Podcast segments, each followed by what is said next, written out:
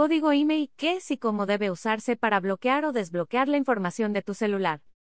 Bloque que muestra la firma del editor. Es bastante molesto cuando te roban las cosas que tanto trabajo te ha costado obtener.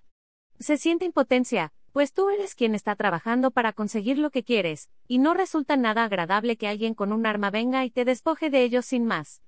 Los celulares se han vuelto el blanco perfecto de los asaltantes, pues los revenden y listo.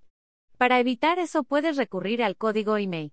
¿Qué es y cómo debe usarse para bloquear o desbloquear la información de tu celular? Foto y stock el International Mobile System Equipment Identity, o Identidad Internacional de Equipo Móvil, es un código de 15 números, que ya está pregrabado en los celulares. Su función es ser un código de identidad a nivel internacional. Así, cada celular se distingue entre sí, gracias a la serie de números. Es algo como la clave única de registro que cada persona tiene. No hay dos iguales. Los primeros seis dígitos son conocidos como TAC, Type Allocation Code, y sirven para conocer el país en el que fue creado el teléfono. Los siguientes dos números FAC, Final Assembly Code, indican el fabricante. Después está un número de serie, SNR y en algunos casos un dígito verificador. La finalidad de este código es bloquear las funciones del teléfono si hay un reporte de extravío o robo y así nadie pueda darle segundo uso. Así se evitaría que los delincuentes realicen extorsiones y otros delitos con celulares que le pertenecen a otras personas. Para obtener el código email debes marcar número 6 almohadilla desde el celular. En cuanto aprietes el último almohadilla, aparecerá en la pantalla el código. Puedes tomar una captura de pantalla o anotar el código en algún papel que se recomienda guardar. Algunos modelos lo tienen dentro de la configuración del teléfono, y otros lo traen agregado en una etiqueta debajo de la batería.